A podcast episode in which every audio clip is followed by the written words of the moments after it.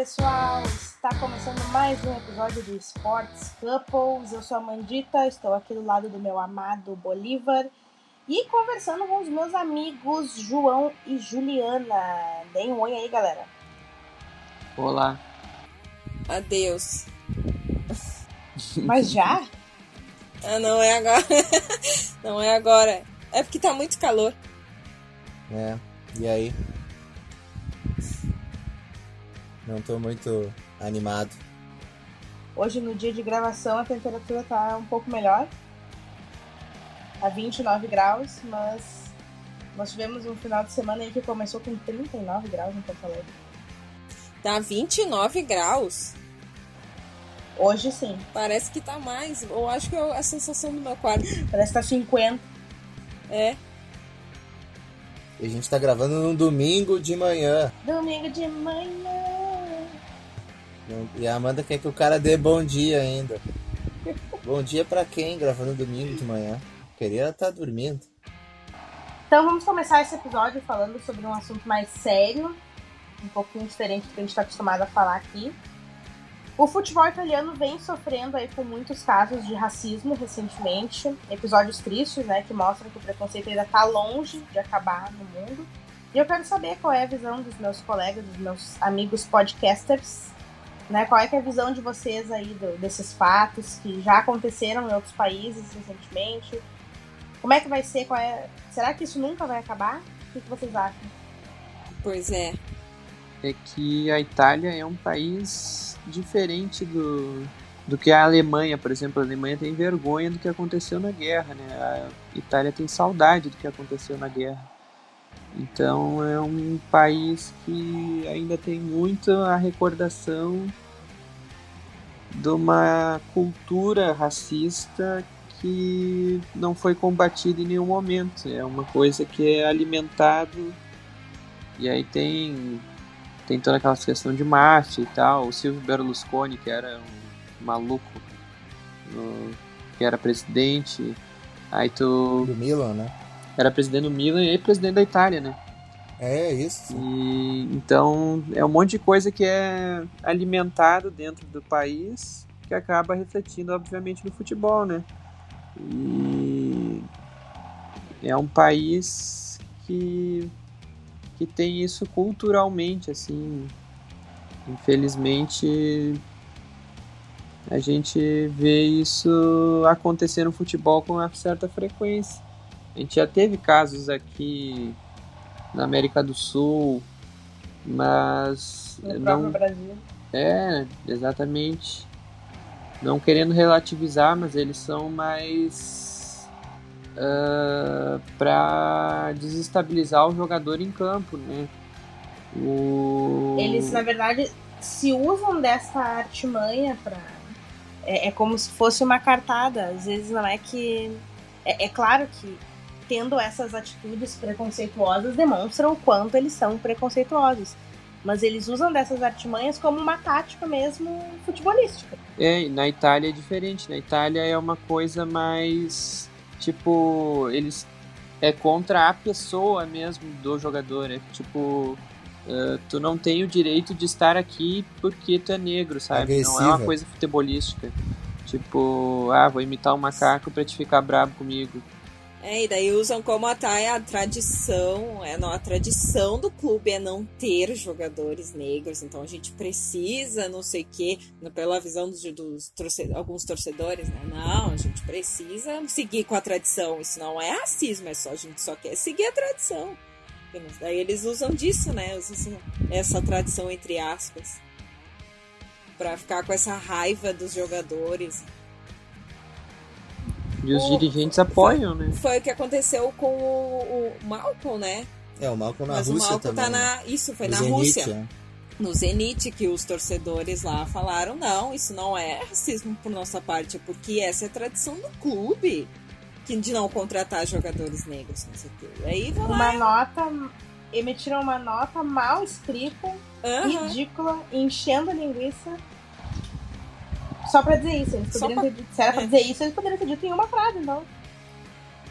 Era só dizer que eles são racistas mesmo. É, lá na Itália quem tá sofrendo bastante com isso é o Lukaku, né? E, e tá cobrando, né? Tá cobrando punições. Porque até agora nada, nada, nada. E é triste isso, né? Porque o Lukaku é um jogador conhecido mundialmente, que foi para lá, para Inter de Milão, que ele tava mal no Manchester no último ano. Foi para lá para tentar dar um up na carreira, assim, recuperar, e aí ficar sofrendo essas ofensas, esses, esses episódios absurdos aí é, é complicado também, né? Eu fico muito triste de em 2019, quase 2020, ainda existir esse tipo de coisa no mundo, né?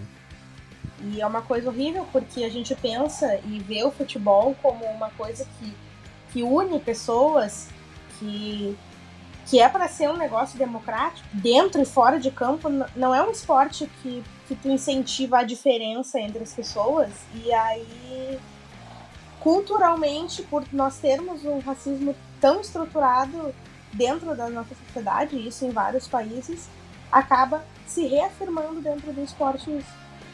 Uma dica, assistam a entrevista do Roger Machado, assistam essa entrevista na coletiva pós que ele Bahia deu, pós Bahia Fluminense, onde, onde teve o confronto dos dois únicos técnicos negros do Campeonato Brasileiro. Ah, Roger e o Marcão. Roger e Marcão Fluminense. Série A e Série B, temos 40 clubes e só dois técnicos negros. Só Três. dois técnicos. Tem o José Maria. Emerson Maria, não me lembro o nome dele. Tem um terceiro que é da série B, que eu Ah, não me lembro o nome dele. É Emerson Maria, eu acho. Não lembra, João? O cara que era do Joinville. Ele ficou anos no Joinville e agora eu não sei em que time que ele tá. Eu acho que é Emerson Maria. Isso, é Emerson Maria. É, e isso demonstra que tem alguma coisa errada, né? Mas isso existe muito na sociedade também. É, futebol também é reflexo da sociedade, né? Sim, a gente tava falando aqui de, de como é cultural lá na, na Itália e aqui no Brasil também, porque a gente tem uma ferida aberta, a gente tem um histórico de pessoas negras que não têm acesso a espaços de comando. E o futebol é só mais um espaço que demonstra isso. A gente não tem negros em peso sendo dirigentes, a gente não tem negros em peso sendo técnicos, né, em espaços de comando. A gente até tem negros em peso como jogadores, só que aí fica essa coisa de que é isso que os negros podem fazer. O Tinga deu uma entrevista esses dias pro Sport TV dizendo que quando ele foi assinar, se não me engano, com o Cruzeiro para ser dirigente, um um outro dirigente disse para ele, tá, mas aí na hora do, de assinar o contrato no dia, tu vem e, e raspa esse cabelo aí, que o Tinga tem aqueles dread gigantesco dele. E aí ele disse que ele riu tal, levou na boa, mas que é o tipo de racismo que existe no país, assim, né? O, o Tinga ainda ele, ele trata o racismo de um jeito meio estranho, assim, ele meio que relativiza as coisas. Porque ele diz que ah, ele veio da Tinga, a mulher dele é branca e sofreu tanto quanto ele por ter vindo da Tinga. Não é tanto por ele ser negro, é mais por ele ser pobre. É, então ele tem uma visão meio estranha ainda, eu acho. Mas mesmo assim ele ainda traz isso aí que é a- essa questão de tipo, pô, porque o cara tem o cabelo mais é, da cultura afro, ele tem que ser tratado diferente porque não pode ser um dirigente daquele jeito, assim. Ele disse que ele fez questão de deixar o cabelo daquele jeito para continuar sendo dirigente para mostrar que é possível, que, que tem que ter, tem que acontecer. Para ser representativo, né? Pois é, Para mostrar para de repente outros jogadores negros que não querem apenas serem jogadores depois da sua aposentadoria de que eles podem seguir, né, no ramo do futebol em outras áreas e em áreas de comando. Um exemplo grande também disso é o Andrade, né? Foi campeão brasileiro em 2009, fazendo Adriano Imperador voltar a jogar, fazendo Petkovic voltar a jogar, botando o Wagner Love e o Adriano Imperador conseguindo montar uma dupla de ataque com os dois. E é um trabalho que não é fácil. Pegou um time que estava lá embaixo, né? O Flamengo faz um campeonato de recuperação, não é o mais cotado ao título no começo. E consegue um título na última rodada. É um trabalho muito bem feito que ele faz. Que depois ele simplesmente desaparece do futebol. É como se nunca tivesse acontecido, se nunca tivesse. Ele não é nem cogitado para nenhum outro time, assim. Tipo. Tipo o Odair agora. O Odair foi demitido, provavelmente ele vai ser cogitado em algum time daqui a pouco, em 2020. Ah, pelo trabalho, vice-campeonato e tal, não sei o quê. Uh, com o Andrade não aconteceu isso. Ele foi embora do Flamengo e, e, sumiu foi treinar time de quarta divisão. É, e aconteceu depois de novo com o Jaime. Jaime de Almeida, eu acho que era. Jaime de Andrade. De Andrade. Eu não sei se é, Jaime que, de Almeida, que, é de foi Almeida, campeão da Copa do Brasil pelo Flamengo também. É Almeida, e outro que sumiu. E quando falam de treinadores, ah, quem, quem é a sua, a sua aposta para treinar tal time, ou tantos treinadores que estão longe do mercado há um tempo, é sempre os padrãozinhos, né? Que lembro. Pra te ter uma noção, nos padrãozinhos. Exatamente. Ah, mas de repente eles não quiseram ser. Ah, então não Só para dar a informação completa do que o do que o Bori tinha falado, o Emerson Maria treina o Botafogo de Ribeirão Preto na Série B. De 40, então, é, são três. São três, isso. É. Quanto que isso representa em porcentagem? Bah, deve ser. 2 daria 10%. 10%. Deve dar 7%. Não, daria 5%. É, dá uns 7 e pouco. 7. Deve ser é, 7,5%. Assim. Não sou bom de matemática. Mas sobre o, a entrevista do Tinga, o que mais me chamou a atenção foi o que ele disse que mais do que qualquer imitação de macaco, chamar ele de macaco ou qualquer palavra proferida, o maior preconceito que, que tem é o do olhar, sabe? Quando tu entra em algum local e todo mundo te olha com uma cara assim meio estranha. Eu achei bem. Isso, eu achei bem forte essa declaração dele. E aí eu tentei me colocar assim no lugar, tô olhando, né? Realmente deve ser muito estranho, porque tu é uma pessoa normal, né? Não tem por que tu entrar num local e todo mundo ficar te olhando. Deve ser difícil, até psicologicamente, para viver uma situação dessa o Roger Machado e, e o Marcão fizer, participaram né, de uma ação agora no, no sábado, no jogo do Fluminense e do Bahia, do Observatório Racial no futebol. Isso, isso, é Observatório Racismo, se não me engano, o perfil. Observatório da Discriminação Racial ah, no Futebol. Isso aí. Isso.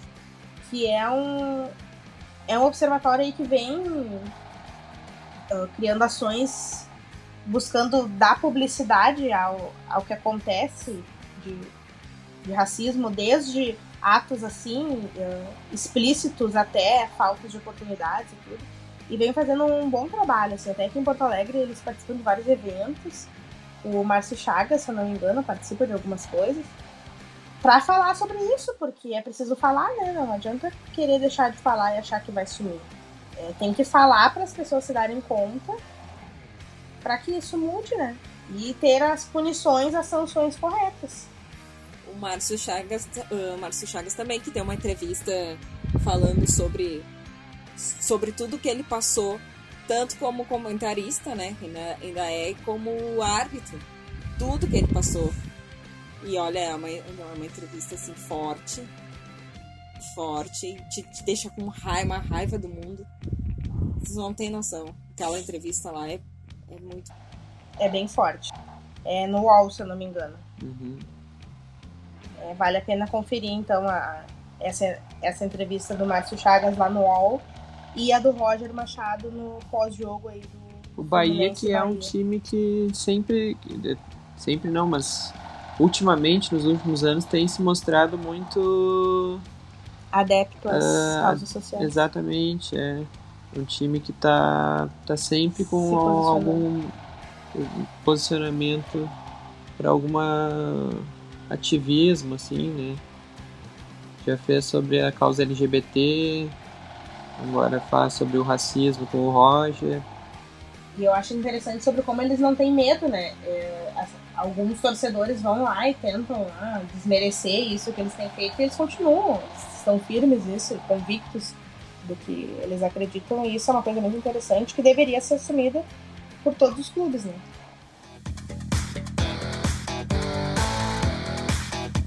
Tá, vamos dar sequência então, vamos falar de Libertadores.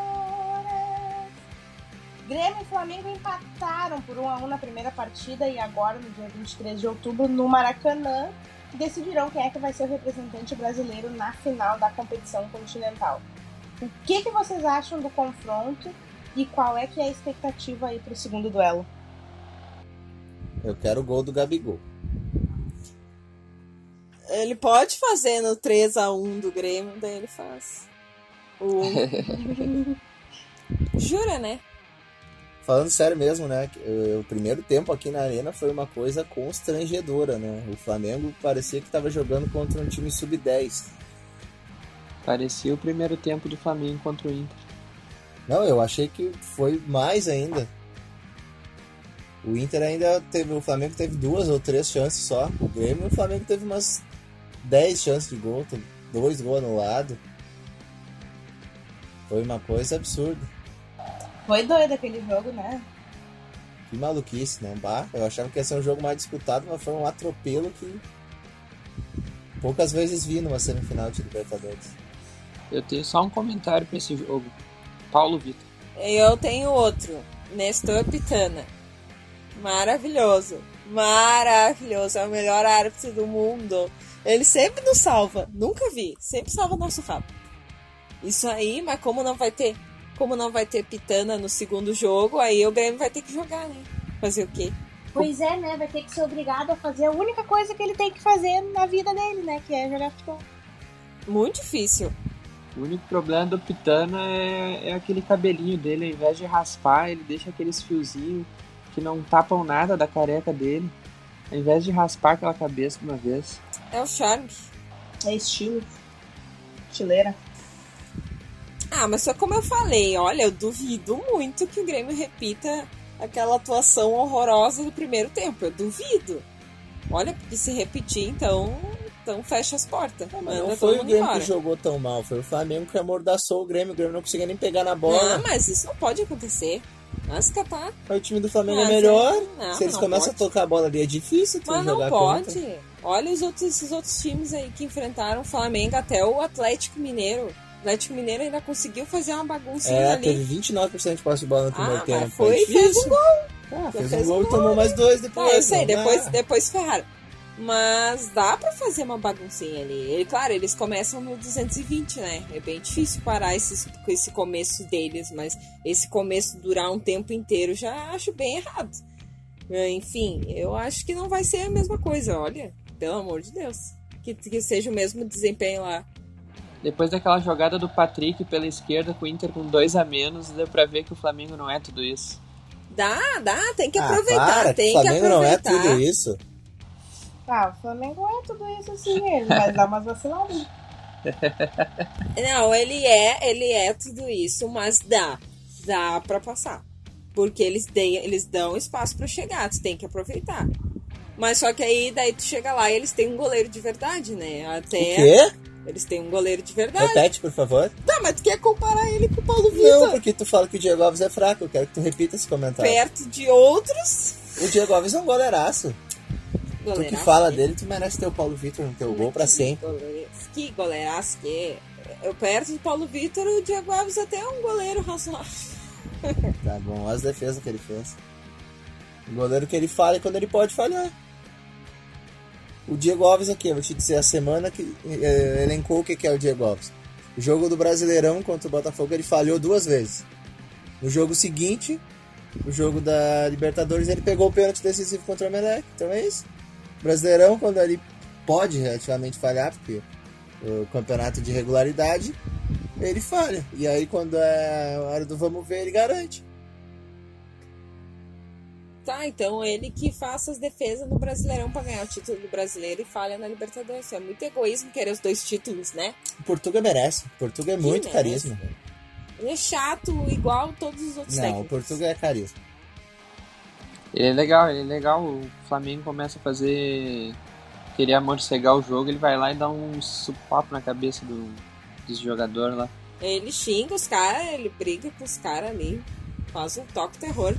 Parece o técnico Thomas Tuchel, que agora tá no PSG, que era do Borussia. Ele também adorava fazer isso com o jogador. Mas ele fazia mais nos treinos, não fazia assim pra todo mundo ver.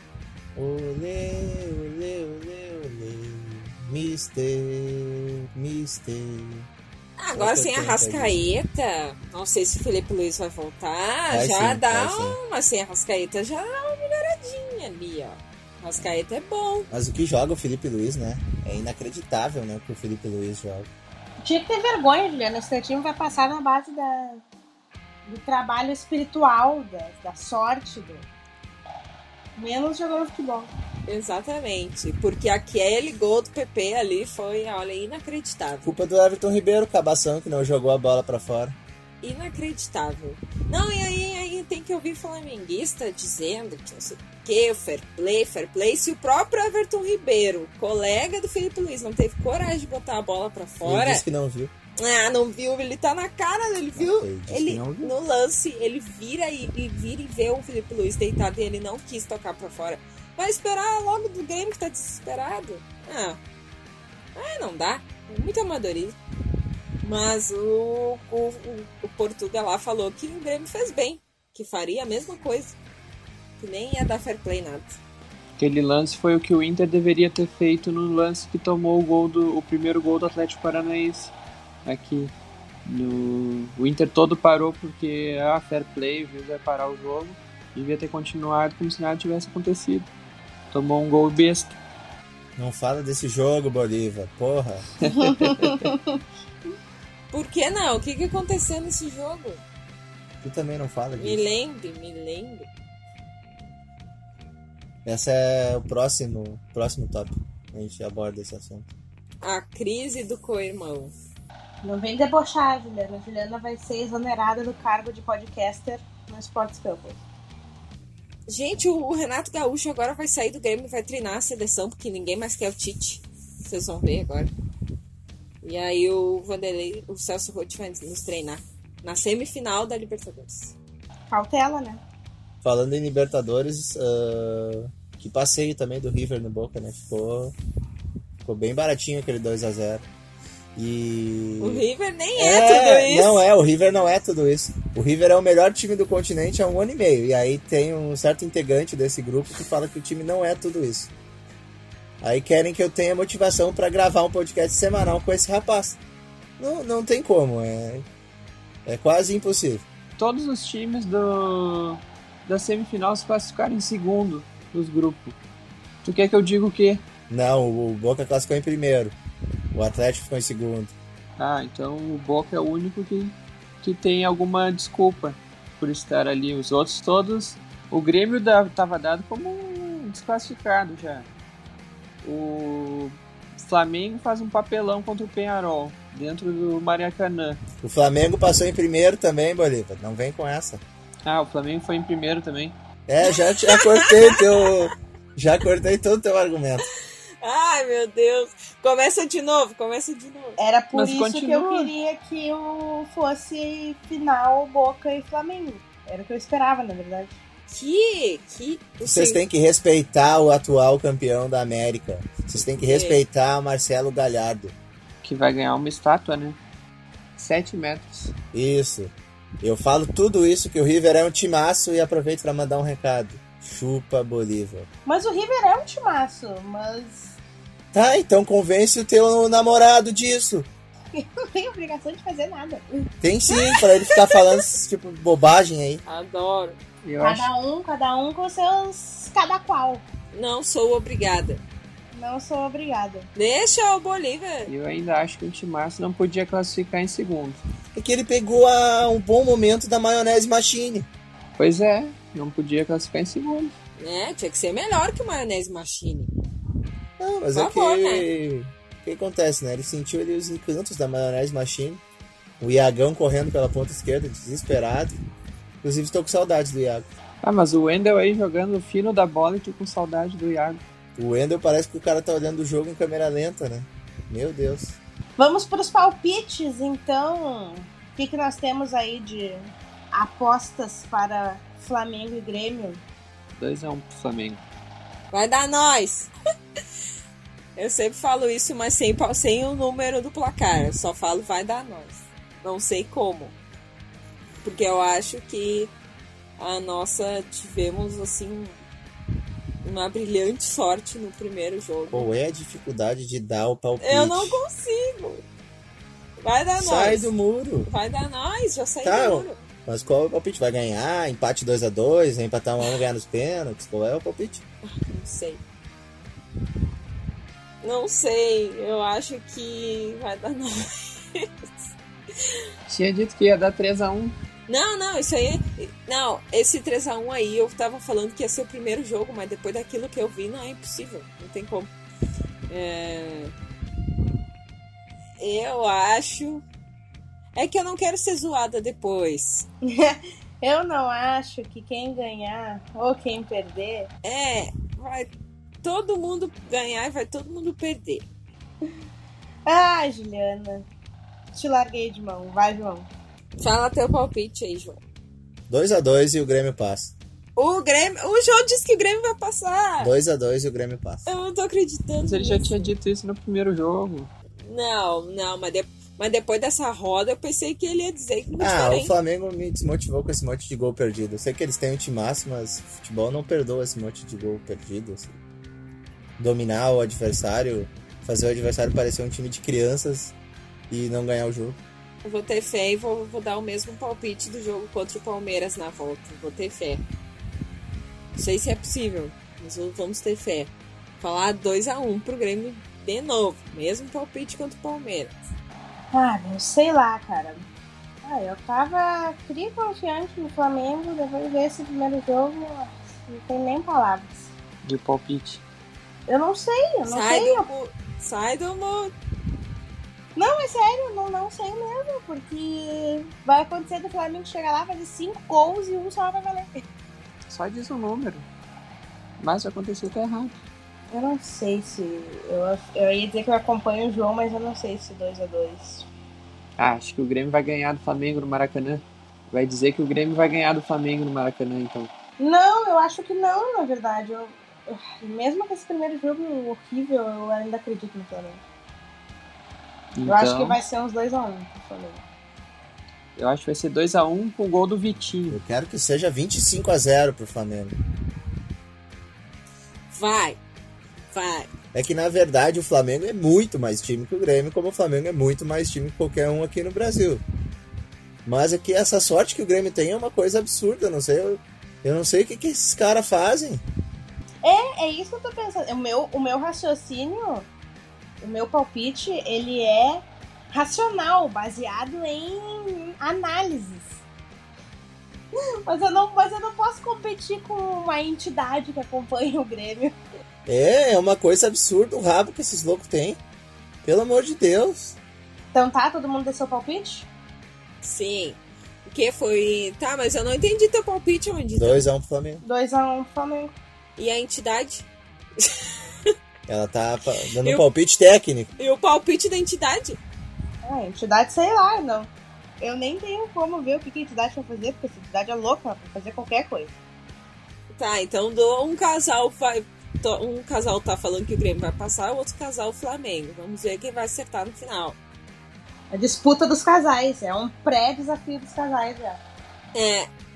Então, galera, não se esqueçam que nos dias de jogos a gente tem enquete lá no Twitter e tem enquete no Instagram também. Votem lá, pelo amor de Deus. Digam pra nós quem é que vocês acham que vai ganhar, quem é que vai passar, os palpites que vocês apostam.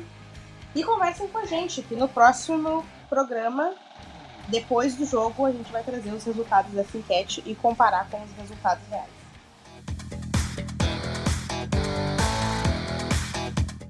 Em crise total desde a desastrosa perda da Copa do Brasil, o Inter demitiu o Maionese, o treinador Odair Hellman, depois de quase dois anos. E aí, o que, que vocês acharam dessa decisão? Foi crise acertada? total, crise total, acho que é uma crise total é um pouquinho demais. Crise total é o Cruzeiro que tá por cair. O Inter tá numa crise comum. Nunca é comum perder uma final pro Atlético Paranaense em casa. Só ali já tinha que ter caído todo mundo. Para, não desmerece o Furacão. O Furacão é bom. O Furacão é bom. Não, o Furacão jogou como um time pequeno. Aí eu vou ter que discordar. Uma coisa é em 2009 a gente perder pro time que tinha o Ronaldo Fenômeno no ataque.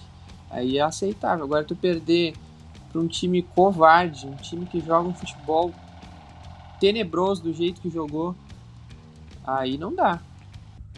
E tomando uma caneta do Marcelo Cirino. É, viu? Ó, o Furacão é bom. Fez até o Marcelo Cirino dar uma caneta bonita, hein, vocês? Um time que tem Marcelo Cirino, camisa 10, que o Wellington Risadinha levanta a taça, não dá pra aceitar. Eu ia perguntar pro Bolívar do Wellington Risadinha. O Bolívar adora o Wellington Risadinha. É, essa perseguição, coitado do Wellington Depois Risadinha. falam que eu que persigo o Guilherme Parede, né? É o Bolívar que persegue o Wellington Risadinha. Eu acho que o Odair tá aí no. Eu acho que o Inter não aprende com os erros. O... A última vez que aconteceu isso foi o. O, o Aguirre, tiraram ele antes do Grenal, tomamos 5 no Grenal. Não adiantou porcaria nenhuma. Ah, vamos criar um fato novo. O Inter só tinha o Campeonato Brasileiro para fazer, não tinha mais nada. E aí o que aconteceu? Começou o projeto rebaixamento. Aí agora, ou o Inter. Não sei, não sei o que pensar. Tirar o Odair sem tu pensar no que, que tu quer não adianta porcaria nenhuma. sinceramente, eu não sabia qual. Eu não, não sei dizer qual, qual opção seria uh, a mais adequada. Porque a atuação do, do Odair já estava esgotada. Só que não tem muito o que fazer para resgatar nada agora. Também. O Inter estagnou com o Odair, o Inter ia ir ladeira abaixo com ele, isso é certo. Por isso que o Inter não tinha pra onde correr. Porque com o Odair a gente ia acabar lá por décimo no campeonato. O time não conseguia fazer mais nada. Mas no momento também é difícil trazer alguém, né? Tem 14 jogos em dois meses. Quem vier não vai ter tempo nem de treinar. Pois é, o- e aí é o caso que eu falei. Ou vai vir o Argel para começar o, o- um, um treinador no estilo Argel, no caso, né? Para começar o projeto Rebaixamento 2020. Ou vai vir o Mário Sérgio, que teve aquele trabalho em 2009 que em três meses conseguiu botar o Inter na vice-liderança, quase campeão. Eu não acredito muito nesse projeto Mário Sérgio aí de trazer um tampão que, que faça um trabalho de recuperação tão forte no Inter aí. Com esse elenco aí, o Inter não, não tem a mínima chance nem contra o Santos, que é o terceiro ali. Eu acho que contra Flamengo e Palmeiras é devaneio até pensar nisso. Então eu acho que o Inter agora desorganizado, sem um treinador decente, vai trazer um tapão, eu acho. Não vai trazer um treinador para 2020 já. Vai acabar ficando do mesmo jeito que ficaria com o Odair, assim, as mesmas posições, mais ou menos. Vai terminar totalmente desorganizado, empatando uns jogos fáceis, perdendo outros de um jeito desacredi- impossível de acreditar, assim. E não sei, não sei, eu espero isso, assim. Eu Um acho difícil garantir uma apático. vaga pra. O nome do momento é o Ariel Roland, né? É o nome do momento. Que me agrada muito. Peço ele faz muito tempo Inter. Ele é treinador de hockey. Tem vários conceitos de hockey que ele levou pro futebol, que é bem interessante. Eu gostava do trabalho dele no Independiente, né? O problema é de ser um estrangeiro para vir nesse momento, né? Um estrangeiro nesse momento tem que deixar todo mundo ciente que é um período de adaptação, né? Pode acontecer qualquer coisa. É, é o que eu ia dizer, tem que dar tempo pro cara trabalhar, porque aí depois vira mais um Jorge Fossati, mais um Diego Agui, aí tu queima mais um treinador. Que- Diego Aguirre é um injustiçado. Aí Diego Aguirre é o meu sonho de volta no Inter, É o meu também. meu xodozinho. O Diego Aguirre tá lá na- no mundo árabe ganhando dinheiro, até não querer mais. Ah, mas sonhar é possível, né? Sonhar mais um sonho impossível. Mas o tu demitir o maionese e deixar o melo é a mesma coisa que tu ter uma goteira em casa e só secar a água. E só botar um pano. É, botar um paninho ali. Porque o melo é um completo babaca, um imbecil, despreparado, incompetente. Não tem que, esse cara não tem nem que entrar mais no Beira Rio. Atenção, Vice Melo. de futebol derrotado. É Gestão derrotada. É Pô. um completo. Não tem nem adjetivos pra falar desse cara. Perdedor, fracassado, um inútil. Não pode estar no Inter um cara desse. Logo hoje que eu convidei o Melo pra, assistir, pra participar do programa, tu fala umas coisas dessas. Tá, bota ele aí que eu quero falar isso na cara dele, que nem um merda. Vamos ligar, Um vamos merda. ligar pra ele. Tô ligando É pra ele merda. agora. Pior é que pro ano que vem é de novo o Medeiros ou o Luciano Davi, né? Não tem pra onde escapar. Vamos nós lá, João. Vamos, vamos fazer uma, uma chapa lá pra. A chapa do esporte. A Juliana não. A primeira coisa é deixar, o- é deixar o Bolívar longe do futebol também. O Bolívar vai comandar o vestiário lá só. Vai ser o diretor, aquele que só vai Falando comandar Bolívar, o bom ambiente do Bolívar é vestiário. um candidato a técnico, né, que apareceu lá nas enquetes do Globo Esporte. Mas eu acho que não é o momento pra ele não. Se é pra trazer o Bolívar, deixa o D'Alessandro de treinador. Até porque já tem Thiago Neves treinando Cruzeiro e Ganso no Fluminense, eu acho que dá pro Alessandro treinar também. Tá, mas como é que o D'Alessandro ia fazer pra treinar o time, jogar e apitar o jogo? É muita coisa. É muita coisa, eu acho. Pois, mas ele consegue. Isso aí ó, é acúmulo de funções. E não duvide, não duvide de D'Alessandro. Me lembro a vez que o Romário foi treinador do Vasco jogando ao mesmo tempo. Quem é que vai entrar? Quem é que vai entrar, professora? Eu, peixe. Romário era muito carisma. Sempre lembro do Romário na arquibancada trocando soco com o torcedor do Fluminense. Foi demais o baixinho. Mas eu traria o Ariel Roland mesmo pro Inter. Já patrocinaria um bom mate dele com o Cuesta, porque eles tiveram umas desavenças lá no Independiente. Estaria eles ali pra se acertarem. Quem sabe até pagaria um choppzinho pros dois. Happy hourzinho ali pra botar tudo em ordem. E vamos ser felizes jogando futebol. Eu não saberia lidar com o Inter jogando futebol depois de anos com o maionese. Só retranca fora de casa, balão pro guerreiro. Se o Inter trocar 10 passes no campo ofensivo, eu já vou ficar, meu Deus do céu, o que, que é isso? Pô, então o Atlético Paranaense jogava pior do que isso. Como assim? Porque tu disse que não aguentava mais o futebol do maionese machine, essas retrancas, blá blá blá.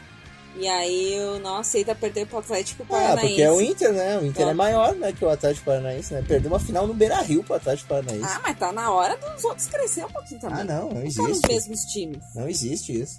Não, não vamos Existe- falar desse jogo, não, não. Muito bom Passa esse esse jogo. jogo. Passa esse jogo. Melo, esse programa foi dedicado pra ti. Mandar pro inferno esse Roberto Melo. Será que esse Ariel aí vai vir agora ou só em 2020? Se vier, né? Agora, com certeza. Ele Agora, tá... botar o estrangeiro agora, agora, agora. Mas ele tá sem clube, né? Então, Vamos dar-lhe, né? Mas eu, o Odaí, eu não sei, uma coisa que eu tive que concordar com o João, eu não sei o que, que, que, que passou pela cabeça dele de montar um 4-1-4-1. No- Ele estava tão bem no 4-2-3-1. Foi o melhor momento do Patrick, era jogando na esquerda no 4-2-3-1. O Edenilson jogando de segundo volante, ao invés de fazendo uma trinca no meio. E aí ele, do nada, resolve um 4-1-4-1 que nunca deu tão certo quanto o 4-2-3-1.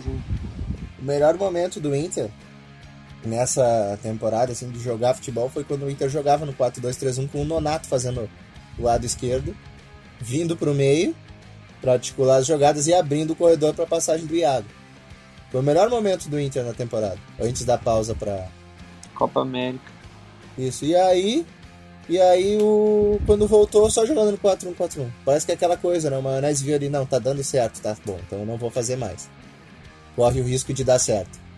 Porque não tem lógica isso. A lei guerrinha. Era o D'Alessandro jogando na ponta direita também, né? E aí deixa o Nico Lopes no meio. É, para ele aparecer em qualquer um dos dois lados. Era o jeito que tinha pro Inter jogar bem e conseguiram cagar tudo. Lamentável. É, vamos acabar com esse assunto de uma vez. né?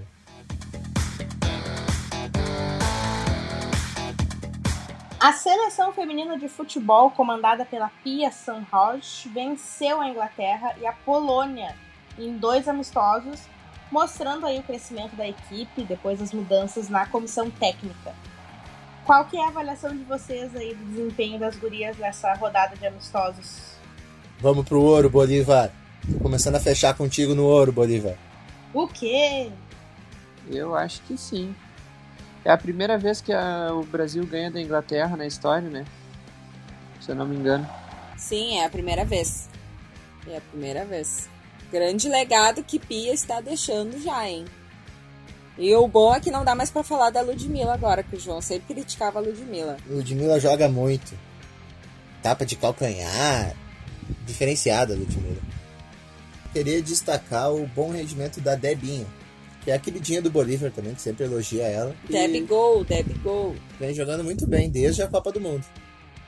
Quantos anos tem a Debinha? 26? 27.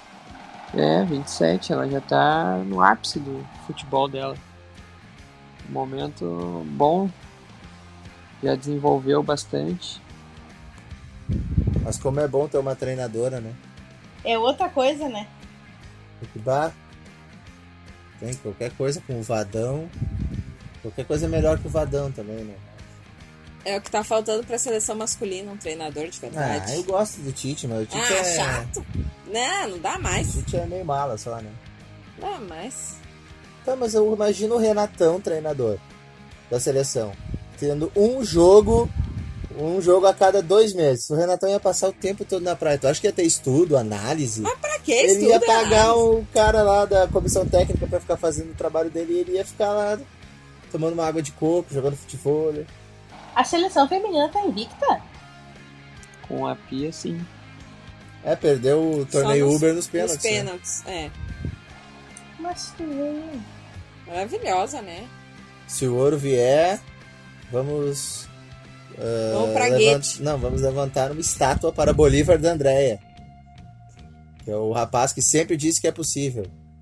Yes, we can. A formiga, a formiga só vai se aposentar quando o ouro vier. Então tem que vir esse ouro aí pra mulher poder descansar, coitada. Ah, então, ah, ano que vem. Ano que vem, Formiga poderá se aposentar. Mas a formiga não tem aquele esquema que ela vai jogar até 65? Pode? A aposentadoria dela é que nem o do governo atual agora. Ela nunca vai se aposentar. Reforma da Previdência. é. Seleção brasileira sem a formiga não dá. É o carisma ali. Ela é a Marta, né? Não pode sair nenhuma nem outra. Mas a Marta ainda é mais jovem, né? A formiga é a tiazona ali do grupo. Ela tem jeito que ela chega naquelas gurias de 17 anos que foi convocado pela primeira vez e chega ali dizendo, ó, no meu tempo, Não era assim. é, não era assim. Isso aqui era tudo mato. Ela tem uns 10 anos mais que a Marta, né? Ela tem uns 42, a Marta tem uns 33. São uns 7, 8 anos, eu acho. Acho que sim. E a seleção brasileira de futebol masculino empatou com a Nigéria agora no domingo pela manhã. E vem aí de uma atuação preocupante desde a Copa América. O que, que vocês acham? Uma série de 4, né? A Denor e suas ovelhinhas não ganham de ninguém mais. Que fiasqueiro. Quatro jogos sem vencer. É a maior série sem vencer desde muito tempo atrás. É, mas o problema disso daí é que se o Brasil tivesse, ah, não venceu quatro jogos, ele empatou com a Argentina, perdeu da Bélgica, empatou com a Alemanha e perdeu da Holanda. Mas não, o Brasil não ganhou do Senegal, da Nigéria, do Peru e da Colômbia. Só a Colômbia realmente é uma seleção de respeito. As outras três o Brasil tinha que ter ganho, né? É, eu não sei, eu acho o amistoso um jogo meio. Sei lá, os caras fazem seis substituições durante o jogo, nem. O time nem pega liga, assim, não dá nem tempo de treinar pra começar. Aí depois que o time nem pega liga, bota uns nomes que nunca jogaram na vida, assim. Ah, Bruno Henrique tem que estrear na seleção, vai lá, joga 10 minutos aí. Tá, jogou. Tipo, não é pra ganhar o jogo, é pra estrear o Bruno Henrique, pra, sei lá. Ah, mas aí então não bota 10 minutos, né? O problema de tu botar os caras que eles sabem que vão ser convocados sempre é que eles jogam amistoso sem motivação, né? O amistoso muitas vezes tu tem que mesclar o time, Desculpa. tu tem que mesclar o time com o o cara que quer quer mostrar serviço, né? Exatamente, e tá muito cômodo. As ovelhinhas do Tite estão muito cômodas. Elas, ah, eu vou. E aí então. Dane-se, amistoso. Principalmente a, aquela que começa com Ne e termina com Imar. Já disse que defende privilégio, A protegida. que não sei o quê, que, ah, que defende, que leva a seleção nas costas. Tô vendo aí, ó, mais uma prova. Já se machucou de novo. E essa lesão do Neymar foi a cara do Tite, né? Porque o Neymar se machucou. Uh, 15 minutos tinha, eu acho, por aí. E por que que ele colocou o Coutinho, cara? Todo mundo já sabe o que, que o Coutinho vai render. O Coutinho já jogou com esse time milhões de vezes. E que ele não colocou o Gabigol, por exemplo, para dar uma oportunidade pro cara jogar? É isso que a gente tá falando, João. É, tem as protegidas, não adianta. Eu não consigo entender isso. É isso que eu digo de amistoso. Amistoso não. Não é pra ganhar. É pro cara, sei lá. Mas aí tu tem que dar oportunidade, bode. Ele tirou o Rodrigo Caio do Flamengo por duas rodadas do brasileiro. O Rodrigo Caio foi conhecer Singapura só porque ele não jogou. Não, eu concordo, mas é que tem todo o esquema que a gente não conhece, né? Tem a CBF, aí, por exemplo, o Gabigol precisa ser vendido, não precisa ser vendido, Rodrigo Caio vai ser vendido. Então, ah, vamos levar ele para a seleção para valorizar. Aí, fulano de tal recebe um por fora por tá levando o jogador para a seleção, depois quando ele for vendido. O possante Marcinho do Botafogo convocado. É, pois é, esse tipo de coisa. O Jefferson, aquela vez, foi pra Copa América. Bah, o Jefferson canelada não dá, né? É o tipo de coisa que a gente não sabe, né? Sabe que tem algum esquema ali, mas não tem como dizer assim, não. Eu afirmo com certeza, com provas claras de que isso acontece. Então, esses amistosos acabam virando isso aí, né? virando projeto de empresário. Para começar, por que, que o Brasil nunca joga no Brasil? Porque é muito mais rentável jogar fora do Brasil. Lógico, né? Vende para essas empresas aí, só para levar o jogo pro país e já ganha um dinheirão. Pois é, e aí o amistoso vira um negócio, não é muito pelo futebol que vai ser jogado, pelos jogadores que vão entrar. Aí tá o Coutinho, o Coutinho tava mal no Barcelona, ah, o Tite vai lá dar uma moral para ele, bota ele para jogar eu não sei o que, que acontece. É, é algo além de futebol. Não é futebol isso, sabe? Eles não estão pelo futebol jogado, pelo, pelo que, que vai acontecer estrategicamente, tática. Não, não tá formando um time, tá trazendo uns caras para jogar uma pelada. Denúncia, hein? O grupo de investigação Esportes Campos vai atrás disso daí. É, acho ótimo fazer um documentário. GDI Esportes Campos. Isso.